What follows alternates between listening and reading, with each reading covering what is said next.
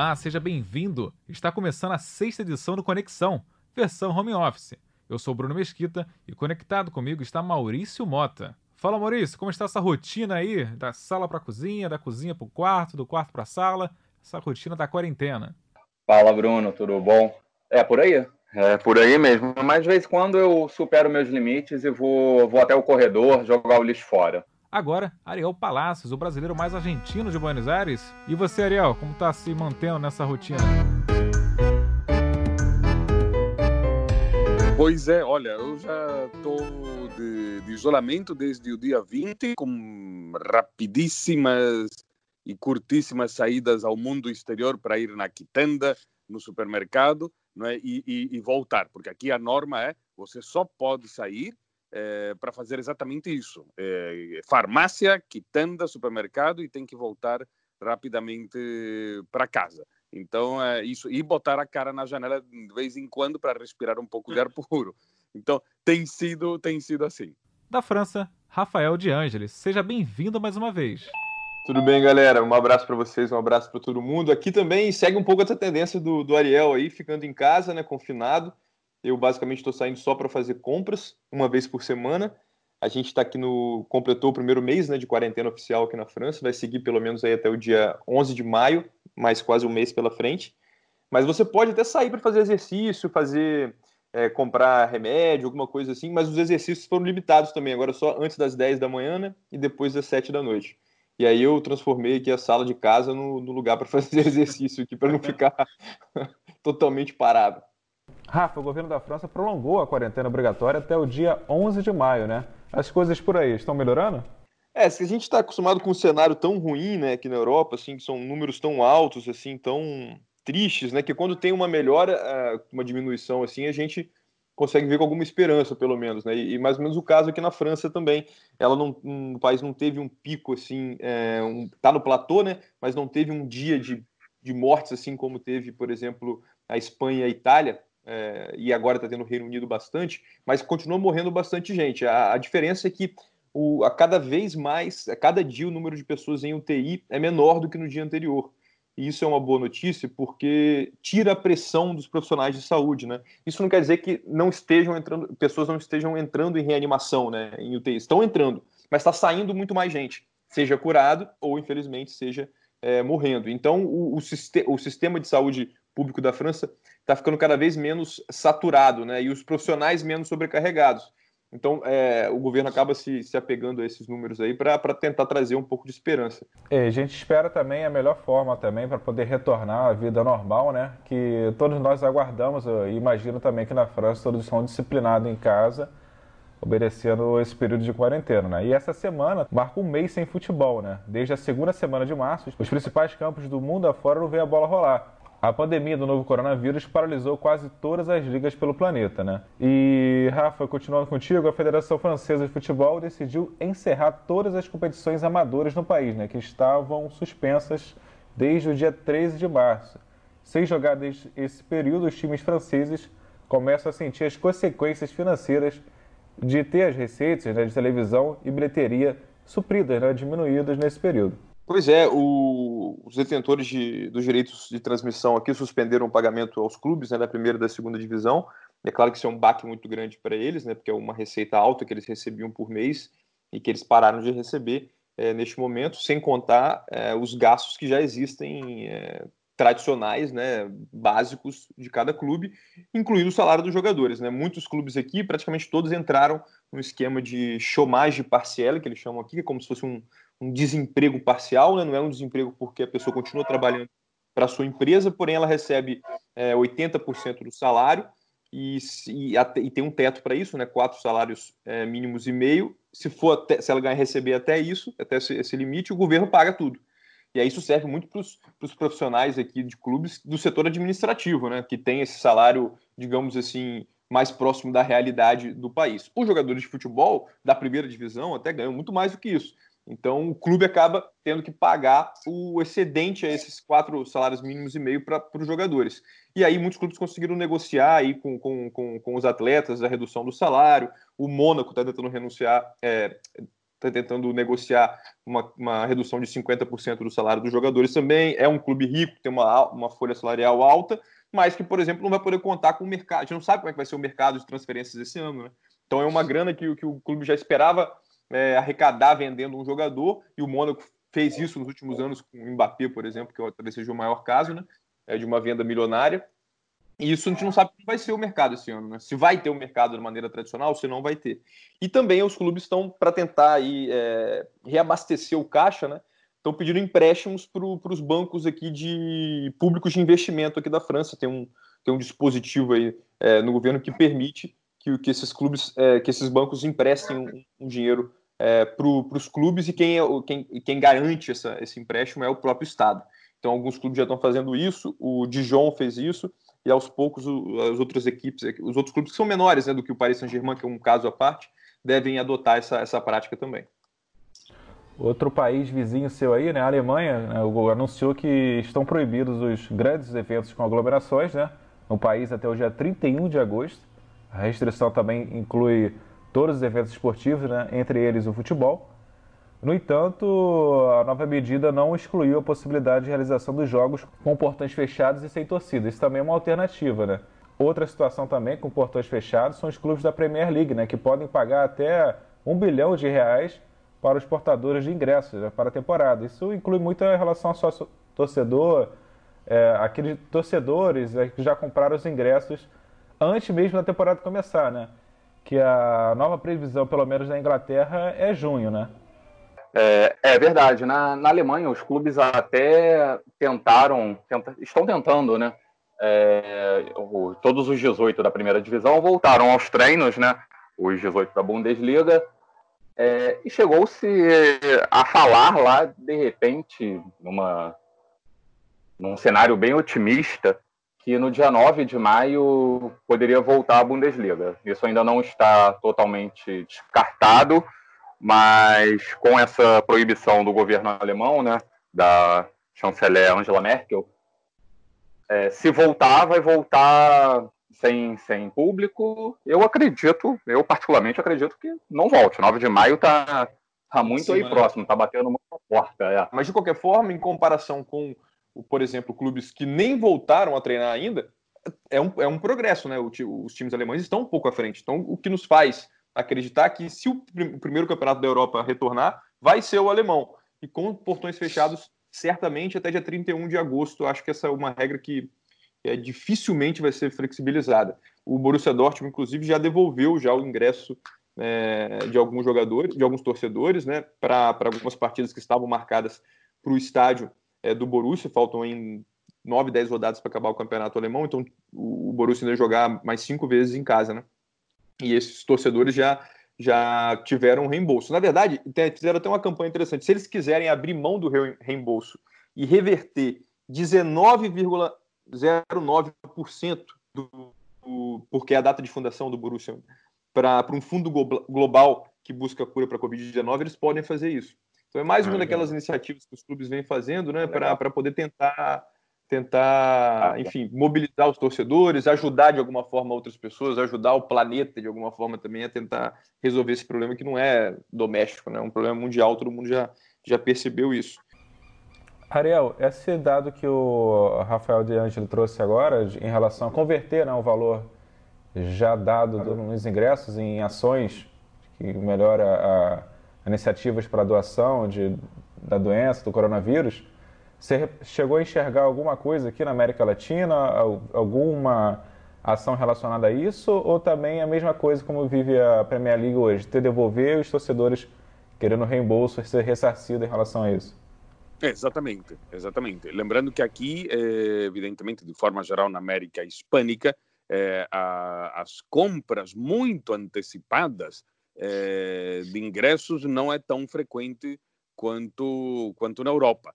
É, é, o tipo de coisa que você vê mais, por exemplo, é, na elite antecipadamente os ingressos, por exemplo, para o teatro de ópera, o Teatro Colón, aqui já para todo ano, mas no, no mundo futebolístico, é, não, inclusive até porque neste ano os, o, não só a Argentina, é, que estava em recessão, outros países também estavam em crise é, era o caso do Chile, né, desde as turbulências sociais do ano passado, o Equador, é, enfim. Então, esse tipo de compras antecipadas não acontecem, logo também a, a pressão para a devolução é, do, do, dinheiro dos ingressos também é, é, é muito menor. É, a discussão, sim, é como é, vão fazer os clubes, para os, principalmente os pequenos, para sobreviver nesse, nesse período sem jogos e logo sem, sem, sem uma entrada, sem, sem, sem, sem, sem um incentivo, né? uma receita, exatamente.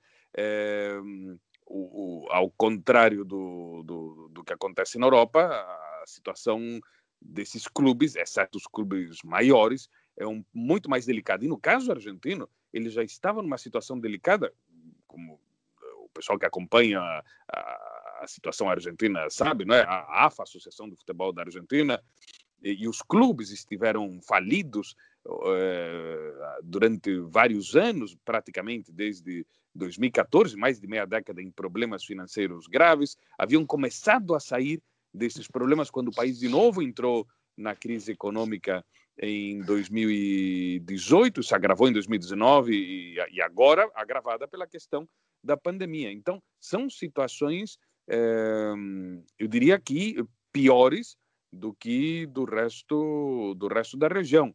Não é? é o, quando acontecem essas coisas, geralmente, a Argentina tem um longo currículo de crises, muito mais do que o Brasil, por exemplo. Em matéria de crises, o Brasil fica no chinelo é, perto da Argentina.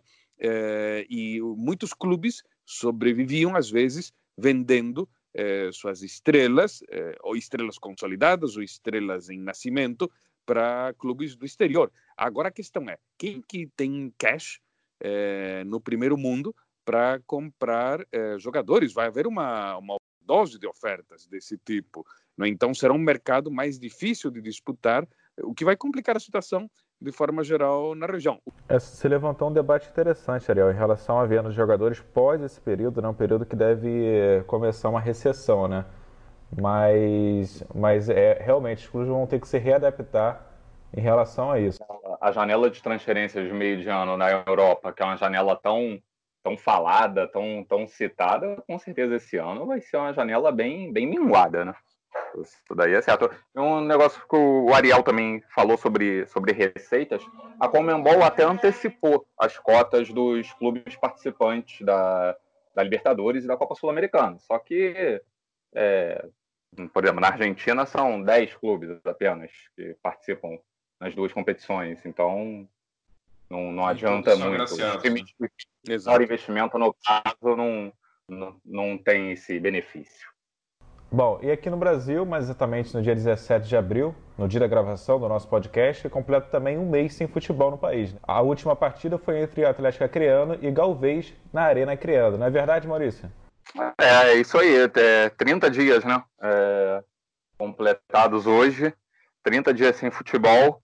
E o último jogo, é, inclusive, valeu o título, né?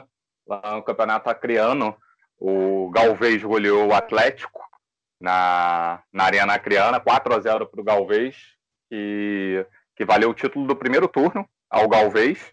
Além do título, a equipe também garantiu vaga na Copa do Brasil 2021 e na Série D do Campeonato Brasileiro do próximo ano.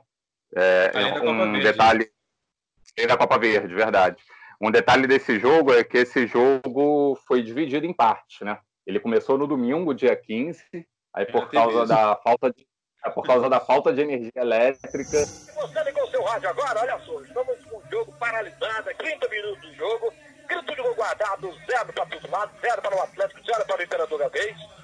Evidentemente, estamos aguardando a reestabilização da energia para que possamos é, continuar a partida aqui no estádio. Por enquanto, o público continua aqui, todo mundo usando seus celulares. Ele teve a continuidade dele na terça-feira, no dia 17. Vai terminar.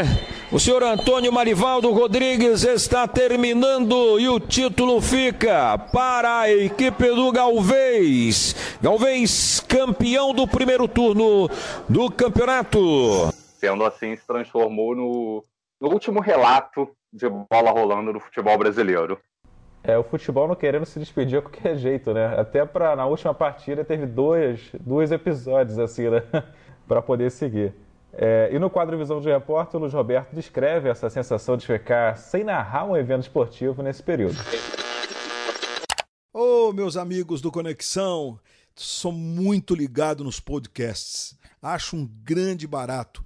Aliás, esse hábito americano, enfim, ganhou o Brasil, né, gente? Bruno, grande abraço. Que prazer estar falando contigo. Maurício Mota, Ariel Palácios, você é um ídolo.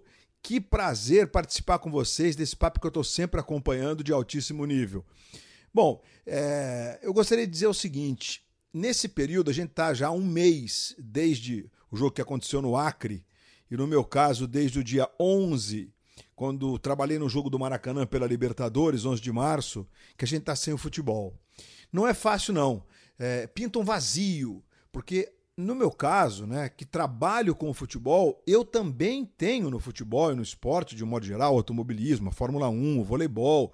E o voleibol já estava entrando nas fases mais decisivas, estava entrando no apronto para os Jogos Olímpicos além de, de ser meu, minha área de trabalho, é também o meu entretenimento, é minha paixão. Eu me amarro de acompanhar um, um, jogo de futebol, um, jogo, um grande jogo de vôlei, uma partidaça de tênis e, claro, o Mundial de Fórmula 1, que eu também trabalho com ele, mas é, adoro, acompanho todas as corridas. Se não der para estar tá na frente da televisão, tá gravando, estou sempre acompanhando. Então é, um, é, um, é, uma mistura de, ao mesmo tempo, de expectativa para o que vai acontecer e de um certo vazio, né? que fica pela falta é, de ter essa, essa, esse, esse componente tão importante na vida das pessoas. É, no meu caso, como matéria profissional do, de jornalismo e, claro, como entretenimento também. Eu não sei para vocês como é que está sendo, mas meu tempo está sendo ocupado com a grande cobertura da mídia convencional, é, da mídia tradicional da pandemia. Porque eu sempre fui um apaixonado pela leitura envolvendo as, as grandes pestes e pandemias na história da humanidade. E acho que não temos que ter pressa para voltar. Entretenimento, esporte, cultura, últimas coisas que estarão voltando à normalidade. Porque, na minha visão, futebol sem público não faz o menor sentido. Mas eu gostaria de deixar uma pergunta para o meu querido Ariel Palácios, esse craque. Craque, Ariel, você é um craque. Como é que está sendo? Porque se tem algo que me enoja nessa, nessa pandemia no Brasil, é o uso político descarado e de forma equivocada por muita gente. Isso me deixa assim, eu passo mal, realmente eu passo mal. Como é que está sendo isso na Argentina, Ariel? É, o uso político da pandemia está é, tá dentro do tolerável ou também extrapola ah, o limite, digamos assim, do bom senso do ser humano? Gente, obrigado, um grande abraço a todos, valeu demais. É, é um prazer enorme responder a pergunta do, do, do emblemático Luiz Roberto. É, é o seguinte: é, hum, o governo, pela primeira vez na história de 200 e, 204 anos de história independente da Argentina, um governo e uma oposição eh, ficam unidos. Eh, nunca havia acontecido isso antes. A Argentina tem uma história de antagonismos que é, é, é algo impressionante. É a marca, é, é algo tão digamos, tão marcantemente argentino eh, como o, o, tango, o bife de chorizo e, aí dependendo das polêmicas, o doce de leite, se é ou não argentino, mas enfim, mas eles consideram que é. Então, digamos, o antagonismo é um clássico da Argentina. Eh, então, eh, o, ver o governo e a oposição agindo de forma coesa, unida no, no que concerne ao combate à pandemia, é uma grande novidade. Então, por enquanto, por enquanto, na esfera eh, federal, não ocorreu um uso político da pandemia em si. Eh, a gente ainda não está vendo, tampouco prefeitos ou vereadores tirando tirar proveito disso, porque a situação é muito grave. Pode ser que nos próximas, nas próximas semanas, nos próximos meses, sim.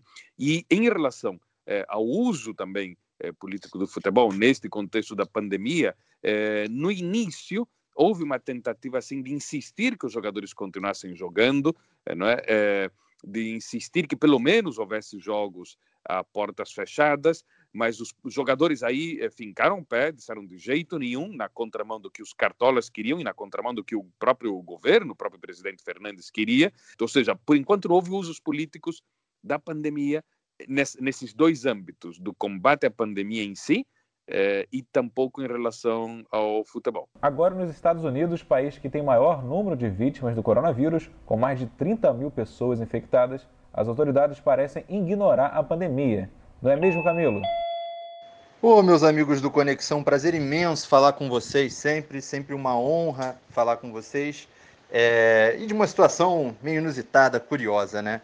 É, a gente vive uma pandemia global, os Estados Unidos aí liderando é, esses números negativos de casos e mortes no mundo.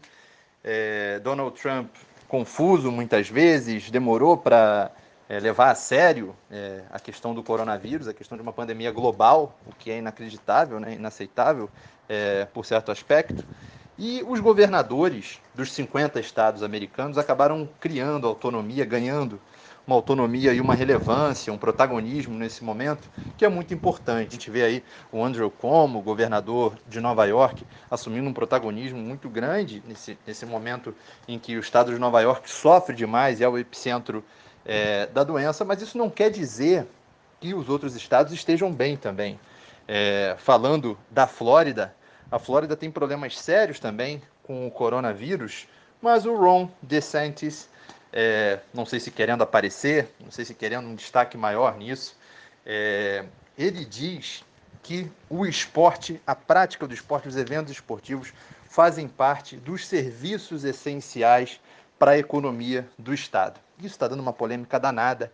Ele chegou a liberar a, a realização de um evento de telequete, que eu nem sei se dá para é, colocar como esporte é, nesse, nesse contexto, talvez seja mais entretenimento do que esporte, uma alusão ao esporte aí nesse momento, mas ele também se propôs a abrigar, como governador do estado da Flórida, outras competições, outros eventos, nesse momento em que todos os organizadores de grandes eventos esportivos nos Estados Unidos estão é, é, tristes, desesperados, ansiosos para poder voltar, e ele ofereceu. Claro que isso tem um tom também um pouco cômico, aqui nos Estados Unidos. É muito difícil imaginar, chegou a, a se falar na, na, na, internet, nas redes sociais, de que a NBA faria jogos na Flórida. Isso é impensável. Isso é impensável completamente com essa questão. Porque por mais que ele defenda é, uma, a realização de eventos sem a presença do público, é inimaginável pensar que não vá é, reunir pessoas profissionais para poder realizar esse tipo de evento, né?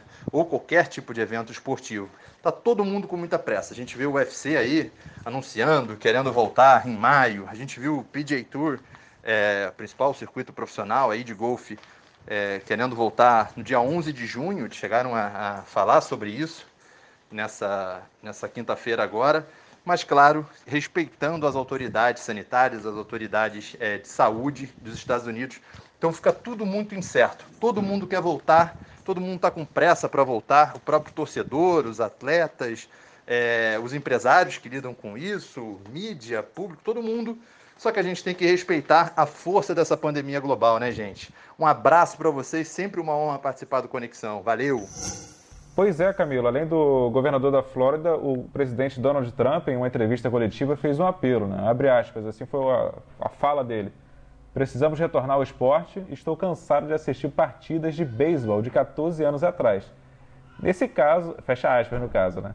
Nesse caso de retorno, Maurício, Ariel e, e Rafael, acho que só criando uma bolha mesmo, né, de isolamento para poder disputar jogos, né? Porque não tem situação, não tem clima, né, para voltar. É, eu acho, acho que beira insanidade essa, esse decreto do, do governador Ron DeSantis, né? É, não tem condição, gente. Não adianta, não adianta forçar uma barra que, que não tem condição. Ele declarar que que o esporte é uma atividade essencial. A gente gosta muito de esporte, a gente trabalha com esporte, a gente vive do esporte, mas o esporte não é uma atividade essencial, né? É, como o Ariel falou agora há pouco também, lá na, lá na Argentina mesmo, falaram que o esporte vai ser uma das últimas coisas que vai voltar, e assim tem que ser. Tem, tem muita coisa aí numa lista de prioridades, tem muita coisa aí na frente do esporte. É, saúde, educação, segurança. Não, não tem que forçar uma barra para voltar ao esporte. Ele justifica citando a economia, né, que, que tem que fortalecer a economia local. Mas, volto a dizer, na minha opinião, o esporte, nesse caso, vem lá atrás nessa lista de prioridades. E várias organizações discutiram alternativas, né, como, como essa que a Liga de Beisebol, por exemplo, considerou levar todos os times para o estado americano do Arizona, onde há uma fartura de campos, né, a fim de se disputar toda a temporada em uma área restrita. Mas aí a proposta também parece ser complicada, né? O atleta vai ficar isolado, sem a família, concentrado durante toda essa competição? Como que fica? São questões também a ser levantadas, né? Não dá para forçar uma coisa que, que não é possível, né? Bom, extremamente populista, né? Você jogar para para a galera assim é essa necessidade de voltar com o esporte. E tem uma coisa, os atletas precisam ter uma opinião nesse caso, né? A gente viu a importância que foi a opinião dos atletas no adiamento da Olimpíada. Eles foram ouvidos, foram escutados pelo COI e o COI mudou a data da Olimpíada para o ano que vem pela primeira vez na história. Então, assim, é, também tem isso, né? Porque por mais que seja muito entretenimento também, o esporte, é, ele é, ele tem a sua parte de entretenimento que é fantástica, que é por isso por ela que a gente a gente se apaixona pelo esporte por isso também, porque ele diverte. As pessoas que estão ali são, são seres humanos, né? Que precisam entrar em, em campo, entrar em quadra para performar e para fazer o, o, trabalho deles da melhor maneira possível. Pois é, é digamos, é, para a classe política de forma geral no mundo todo, é, para os populistas de forma geral, é, tanto os populistas do terceiro mundo quanto alguns populistas no primeiro mundo, que é o caso do Trump, é, eles precisam essa coisa é, do, do, do, entretenimento, não é? é para dar uma acalmada é, naqueles setores da população que começam a ficar desesperados dentro de casa sem algo para assistir. Mas o fato é que essas concentrações de pessoas, especialmente em lugares, em países onde existe um enorme volume de pessoas infectadas, seja na Itália na Espanha, e especialmente nos Estados Unidos, é, é um perigo fazer esse tipo é, de eventos, mesmo que seja portas fechadas. Acho que os, os governos poderiam esperar é, um pouco mais. Outro assunto que foi destaque nesse intervalo né, de, de pausa do futebol vem da arbitragem. Né? A International Football Association Board, ou IFAB, órgão que define as regras do futebol, já publicou as diretrizes a serem implantadas inicialmente a partir de julho. Nosso comentarista de arbitragem, Centro Meirahit, explica melhor para a gente essa mudança. FIFA, como faz todos os anos, reuniu o Comitê Internacional responsável pela alteração nas regras e promoveu algumas alterações e esclarecimento às regras do futebol. A começar pela questão da mão na bola. A gente se acostumou a ver no campo os árbitros marcando qualquer contato da bola com o braço do jogador no ataque, né? E a FIFA não quer isso. A FIFA esclareceu que, na verdade, ela só quer que seja marcada a infração por mão involuntária no ataque quando, a partir dessa mão, é gerada uma oportunidade imediata de gol. Né? Então, isso vai mudar na prática. É, no campo, a gente vai ver menos marcação dessas mãos que hoje são marcadas a rodo né, no campo. Depois, ela também esclareceu uma coisa que já era: que ombro não é mão. Né? Ou seja, se a bola bate no ombro, não deve ser marcado nada. Os árbitros ficavam em dúvida, e o espectador, os jogadores também, de, daquele jogador que dominava a bola com o ombro. Né? A FIFA esclareceu que ali não é mão né? e disse mais, e disse que somente abaixo da axila né, o contato da bola somente abaixo da axila vai ser considerado mão. Isso é muito difícil de ver no campo, até porque a circunferência da bola é maior do que aquele espaço entre o ombro e aquele músculo que desce do ombro, né? Então fica muito difícil do árbitro ver. Na prática, eu acho que essa regra serviu mais para gerar a questão, esclarecer a questão de que ombro não é mão. Depois a gente teve também o um adiantamento do goleiro na cobrança de pênaltis, que antes os árbitros davam amarelo, eram obrigados a dar. Teve muita reclamação depois da Copa do Mundo Feminina, porque por causa de centímetros a, a, as, as árbitras estavam mandando voltar o lance, né? E os árbitros também nas competições masculinas, e a FIFA disse não como é, a gente proibiu que o goleiro se adiante, tem que ter pelo menos um pé na linha, está muito rigoroso da cartão amarelo. Você vai mandar só voltar o pênalti se ele, se ele defender a cobrança e se ele na segunda cobrança voltar a se adiantar, aí sim você manda repetir novamente e dá o cartão amarelo.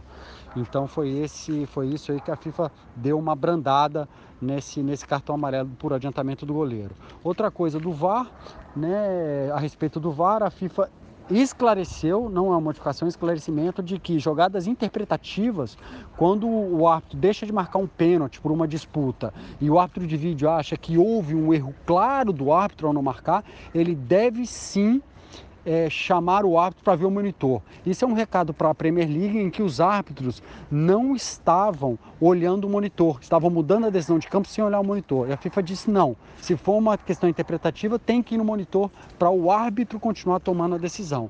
E infelizmente a FIFA não autorizou a divulgação do áudio dos vídeos da cabine do VAR.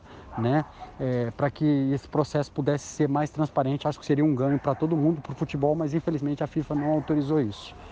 Essas foram as principais mudanças, né? É importante agora ficar de olho para ver como isso vai repercutir dentro do campo, mas eu acredito que não vai ter muita mudança é, na prática do jogo e a FIFA fez mais para esclarecer esses pontos.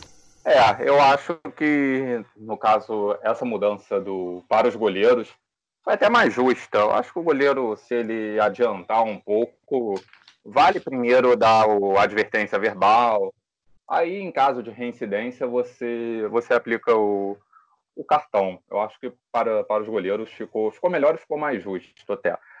Agora, em relação a bola na mão, mão na bola, eu acho que vai, vai continuar a polêmica. É, agora, determinaram que o ombro é a parte é, que, que vai decidir, né? É, se a bola bater entre o ombro e a manga da camisa, é, segue o jogo não é pênalti, né? É, até marcaram assim a altura da axila, mas sempre sempre vai ter aquela aquela câmera que vai dar um zoom, aí será que bateu o ombro? Será que não bateu um, um pouquinho mais para baixo? Será que pegou a manga da camisa? Aí a bola pega parte da manga da camisa, parte do braço. Eu acho que isso vai continuar, continuar dando polêmica. Tomara que, que com essas novas regras, né, essas, com as novas medidas, a gente utilize menos o VAR. Eu acho que, pelo menos aqui no Brasil, o VAR é, é utilizado demais. Assim, o futebol para. O jogo para muito aqui. Pois é, eu, eu acho que eu sou super VAR, assim, sou torcedor do VAR, gosto do VAR, é, no sentido de, de tentar tirar essas, essas injustiças absurdas aí do futebol, mas concordo que está parando demais no Brasil, mas também eu acho que é faz parte do processo da, de transição, de adaptação aqui na, aqui na França, por exemplo. O VAR também é muito criticado, ele para menos o jogo do que no Brasil, mas mesmo assim ele também, ele também recebe críticas. Eu acho que isso vai fazer parte do futebol durante muito tempo. Assim. É, não tem mais como tirar, eu acredito, do, da, da competição, do esporte. Está todo mundo se adaptando, está todo mundo entendendo o ritmo do jogo e, e, as concessões vão sendo feitas aos poucos. Assim, é, eu acho que faz parte tudo do processo. O que o, a grande vantagem para mim do sistema é você evitar aqueles absurdos, né? Porque a interpretação ela vai existir sempre, e não tem jeito, não tem como você tirar isso do, do esporte. Essa da mão é uma delas, assim. É, pode ser que seja uma medida que consiga tirar um pouco o VAR da, de evidência, né? Porque o lance vai acontecer lá atrás, bem no começo da jogada, e é só no ataque também, então tem uma tem tudo isso. É... Ou não também, né, Deja? Ou não, Sempre ou não, não né? Sempre tem o ou não. Mas, mas também é tudo interessante. A gente está falando aqui em teoria, né? Eu não sei se não, vou ter que esperar botar em prática para ver, assim, porque essa, a última mudança que teve de mão, né? Que foi aquela do, do carrinho, que eu lembro que fez muita. fez um barulho na época. Você tá dando um carrinho, e aí você, você se estende o braço, porque o movimento do carrinho, quem joga bola, o cara bota o braço, né? Pra, enfim, fazer. E aí se a bola bate na mão ali, é pênalti. Então você, pô, pô, o atacante esperto, geralmente o atacante é mais esperto que o zagueiro mesmo falo isso por ser um, um, um zagueiro aposentado. É, aí, se o cara quiser, ele toca para trás, ele toca para trás e, e, bate a bola na mão do zagueiro. E ele pode burlar o sistema, de certa forma, burlar, burlar essa regra, né? Então dá para burlar a regra sempre, essa é a verdade. Agora, com o VAR é muito mais difícil, né? Porque tem muita gente vendo. Então, eu, eu por isso que eu sou a favor do VAR. E, e nesse caso, eu acho que vai, vai, vai ser a mesma coisa. Vai render muita polêmica também. Mas talvez, talvez, tire um pouco do, da, da, da, presença do VAR dessas, dessas paradas que são bem cansativas mesmo e desanimam bastante. O D'Angelo, você falou em carrinho aí, cara. O Bruno é especialista em carrinho, cara. uma... Sério, eu nunca vi uma pessoa dar, gostar tanto de dar carrinho que nem o Bruno, cara. Ele faz, Aquela... faz um entusiasta carrinho também. Sou entusiasta. Usei muito carrinho na minha vida. Posso dizer isso é, aí. É, aquela raça, né, Ded? O Ded sabe aquela raça, aquela vontade de, de chegar junto, É. né? Aquele esporte a contato, né? Até exagero. Até exagerei Ele- algumas vezes. É, gosta tanto de ficar até no ataque, até fazer gol de carrinho ele quer. Pô, fazer gol de carrinho é bonito pra caramba. E aí, Ariel, você também é um entusiasta do, do carrinho no, com a raça argentina aí, no, onde você vive? Eu, eu, eu, eu pelo, pelo bem do futebol, pelo respeito à, à arte, ao esporte, É eh, eu, eu, eu, eu me omito de participar porque todos. Eu era daqueles caras que na quinta, sexta, sétima e oitava série, quando o, quando o professor de educação física dizia: Bom, preparem dois times, e ele escolhia alguém, duas pessoas, dois garotos, para que fossem escolhendo quais iam eh, jogar. Eu e o Cirano éramos os únicos, os últimos a, a- sermos escolhidos, porque éramos catastróficos.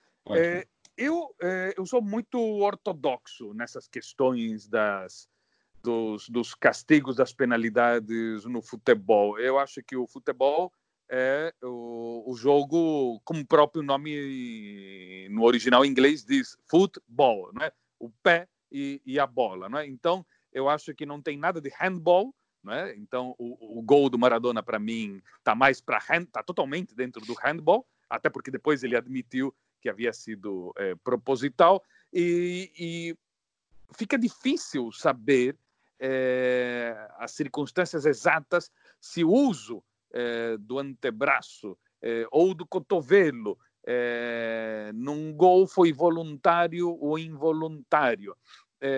Então, eu acho que nesse caso as penalidades deveriam continuar eh, sendo as mesmas, inclusive eh, que fossem aplicadas. Eu acho que essas normas foram pouquíssimo aplicadas ao longo de, de mais de um século eh, de normas futebolísticas. Eles, os árbitros perdoaram muitas coisas.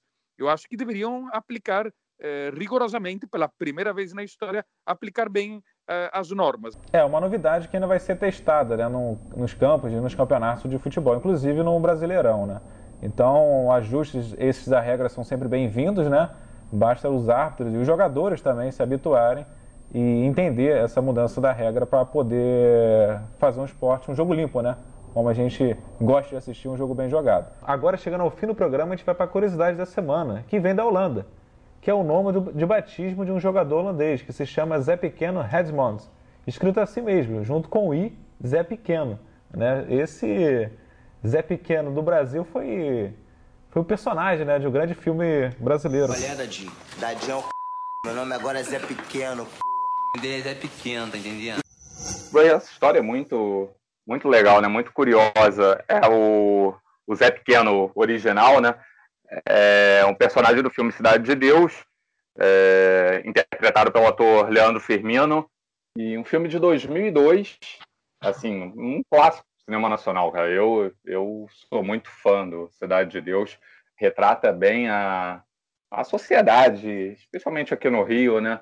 Essa guerra do tráfico. É um filme bem, bem legal. Morena, você quer dançar comigo? Você quer dançar comigo? Ah, não entendi. Você quer dançar comigo? Não, não, obrigada, eu tô acompanhada. Quem, quem não viu, acho que a maioria já viu, né? Mas quem não viu, vale, vale muito a pena ver. Um filme de 2002, você vê 18 anos e, e, e o jogador da Holanda, cara, assim, totalmente, totalmente aleatório isso.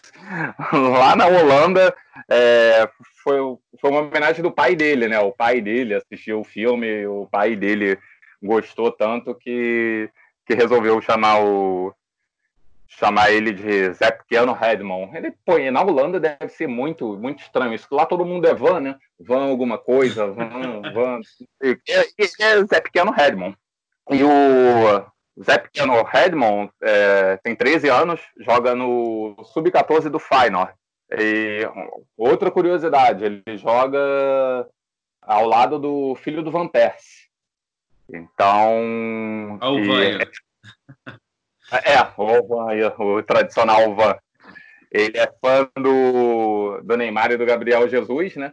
Mas, de repente, pegando uma influência aí com, com o filho do Van Persie, ele passa, se vê algum vídeo do Van Persie. Também foi, foi um grande jogador, né? Um grande centroavante. Exato, né? E o ator Leandro Firmino, né? Ator que interpretou esse personagem, Zé Pequeno, no filme Cidade de Deus, falou aqui no Conexão toda essa repercussão em relação à atuação dele né, no filme. Fala aí pessoal do Conexão, beleza? Quem fala aqui é Leandro Firmino, mais conhecido como Zé Pequeno. Fiquei sabendo da história aí, né, do, do jovem que joga na, na categoria de base de um time da Holanda que tem o nome de Zé Pequeno. Impressionante, né? Porque até então eu não, não sabia, eu desconhecia alguém que tinha sido registrado com esse nome.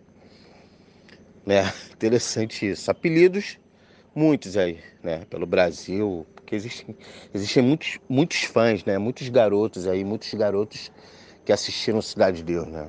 Conhecem a obra. E eu fiquei sabendo que o grande fã do filme é o pai dele, né? Foi o pai dele que registrou ele com esse nome, né? Interessante, né? Para ver como é que o pai dele é fã do filme. Cidade de Deus é um filme que é exibido até hoje, né? Na TV. Ele, já, ele ainda passa em, em, em alguns festivais aí pelo mundo. Né? A Cidade realmente é uma obra cinematográfica incrível, né? Sou suspeito de falar isso, mas, enfim. É, desejo a ele muita sorte, né? Que ele consiga trilhar o caminho dele aí no mundo do futebol, que ele consiga se tornar um craque, né? Que é o objetivo de todo garoto que inicia aí, né? Jogando ou na, na categoria de base de um time de segunda divisão, ou na categoria de base de um time de primeira divisão. É, fico feliz, né, como ator, né, porque é sinal de que realmente eu consegui fazer bem o personagem, né? Um filme que já tem quase 20 anos e que é lembrado até hoje, né? Desejo sorte para ele, felicidade para ele, né? E tudo de bom aí para vocês. Forte abraço, muita fé e muita luz. E aí, De Angelo, Zé Pequeno holandês, hein?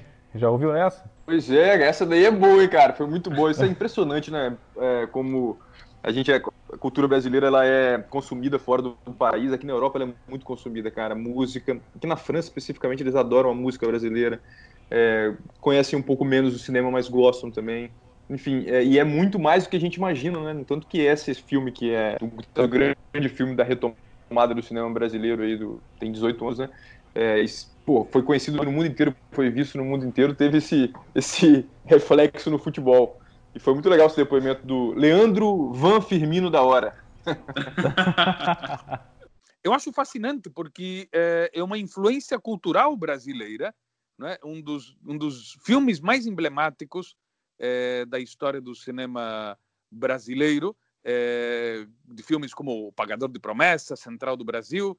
É, este filme também marcou muitas pessoas em todo o mundo, foi um sucesso de crítica em todo o planeta.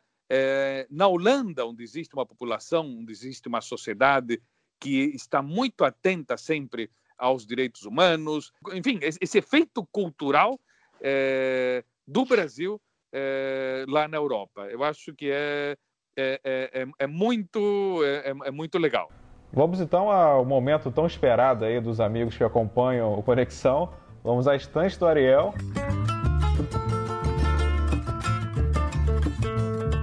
Hoje da minha estante tem a ver com uma efeméride da semana, porque nesta semana completou-se é, meia década da morte do escritor uruguaio Eduardo Galeano. Então, nada melhor do que é, citar algo dele, um livro dele, Sim. porque além de um escritor que escrevia muito sobre o lado social da América Latina, sobre o lado histórico e político, é, Galeano também dedicou muito tempo e muita paixão a falar sobre o futebol. Ele era um frenético torcedor eh, do futebol. Ele tem uma frase que ficou imortalizada no filme O Segredo dos Teus Olhos, com o, o Darinho, o ator argentino, que era ao longo de sua vida um homem pode trocar de mulher, de partido político, de religião, mas nunca muda de sua paixão, um clube de futebol, né? Então, eh, eu acho que nada melhor do que recomendar eh, um livro dele que é o Futebol a Sol e Sombra, né? Eu acho que é acho que é o ideal é, para esse momento. Aliás, já que não estamos podendo ver jogos é, atuais de futebol, só, só replays, não é? é, é eu acho que por que não ler é, algo sobre filosofia do futebol neste neste momento? Ele tem umas sacadas irônicas, é, emocionais. É, eu acho que é o eu acho que é um cara interessante é, para gente para gente para gente ler né? porque ele tem ele tem uma, uma forma de ver o futebol que por um lado é poética por outro lado é irônica e por outro lado é muito política e por outro lado é muito muito diferente então é, eu também tenho vou deixar uma dica aqui mas é, antes da dica é, lembrar do Eduardo Galeano um dos grandes escritores da, da história né ele torcedor fanático do Nacional de Montevidéu, que dizem que até momentos antes de seu falecimento ele estava preocupado com se o Nacional estaria estava ganhando, se o Nacional estava jogando. E ele tem um, também uma, uma um momento marcante é que em, em épocas de Copa do Mundo ele tem bota no, no muro da casa dele, na janela da casa dele, que está fechado, né? Durante a Copa do Mundo ele fica fechado. O Ariel ainda citou uma outra dica aí, né? Quando ele falou da frase do filme O Segredo de Seus Olhos, que é um filmaço. A minha dica é um livro do jornalista italiano Luca Caioli, é O Garoto que Virou Lenda, Messi. É um livro bem legal, assim, que traz todos os passos do Messi desde o nascimento, a infância dele em Rosário, até a, a transferência dele para o Barcelona por 13 anos, título mundial sub-20, chegada, estreia na seleção argentina. Bem legal, bem legal o livro, essa é a minha dica.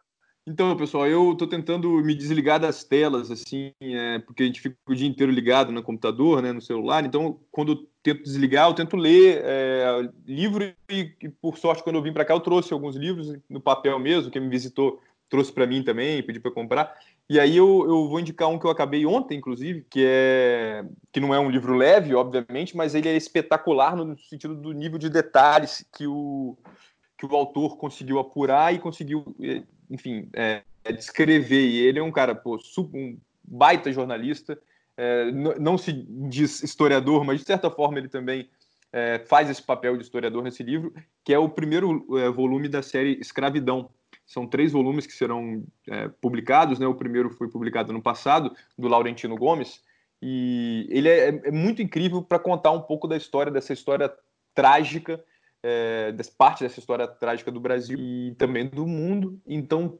faz a gente pensar bastante sobre tudo e entender um pouco mais esse país é, que a gente vive, né? no caso, eu não estou vivendo agora, mas que, que, eu, que eu vou voltar a viver em breve e vivi minha vida inteira.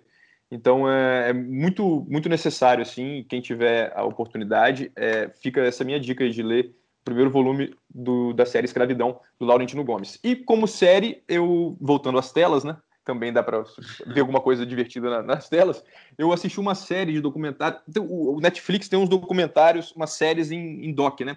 De documentários assim que tem até um formato bem parece uma, uma série de ficção, mas é, é documentário. E tem uma muito incrível, assim, que muita gente está vendo também, eu acho que o mundo todo está fazendo bastante sucesso, que chama, em português, ficou A Máfia dos Tigres, que é sobre o Tiger King, que é um personagem super exótico dos Estados Unidos, que é dono de um zoológico que tem muitos animais selvagens, mas tem basicamente felinos. Então, mais do que a história dele, que já é absolutamente pitoresca, assim, engraçada, é perigosa também, é... tem toda a história por trás desse mercado que existe, né? de animais selvagens tanto os donos de zoológico e os que lutam pelos direitos dos animais. Enfim, tem tudo isso. E é bem legal. Fica, fica, fica a dica para vocês. São sete episódios aí.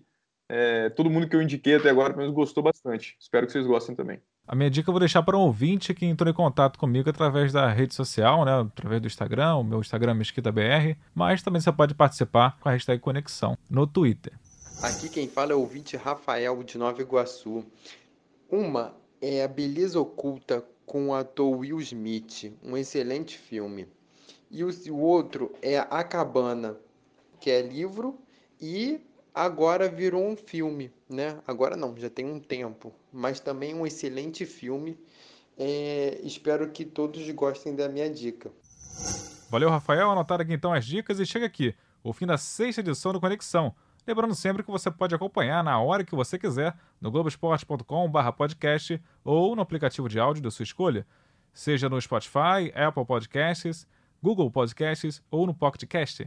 Esse programa tem a coordenação de Rafael Barros e a gerência de André Amaral. Hasta luego, Ariel. Hasta luego, até logo para todos e nos vemos na próxima edição. Até a próxima, Maurício. Valeu, Bruno. Até a próxima. Obrigado mais uma vez, Rafael De Angeli. Você está quase um sócio aqui no nosso programa, né? Isso aí, contem comigo. Foi um prazer. Até a próxima. Um abração, Bruno, Maurício, Ariel. E se cuidem, amigos. Até o futuro e continue conectado.